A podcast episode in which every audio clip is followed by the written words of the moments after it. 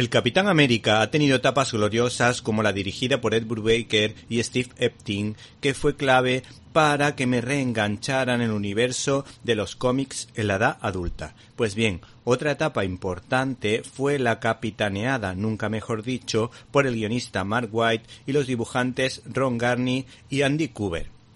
En su segunda etapa participaron en la construcción de Heroes Return, Capitán América, Servir y Proteger, editado por Panini.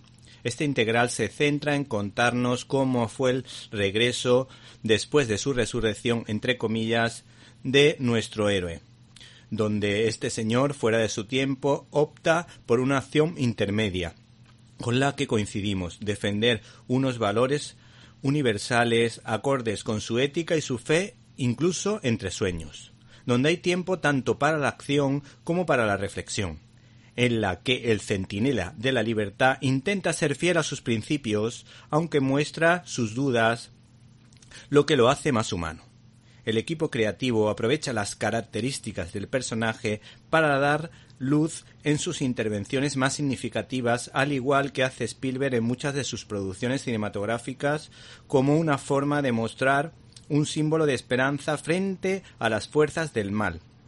Un héroe no sólo capaz de sacrificarse por la humanidad, sino que además acoge al extranjero, acoge al inmigrante, porque es un héroe de ideales quijotescos, que por otra parte chocan con la forma de pensar de su compañera de batallas, la agente de Shields, Sharon Carter, que es su contrapunto, su contrapunto ideal y que funciona a la perfección como si se tratara. ¿Te está gustando este episodio?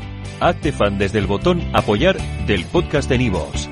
Elige tu aportación y podrás escuchar este y el resto de sus episodios extra. Además, ayudarás a su productor a seguir creando contenido con la misma pasión y dedicación.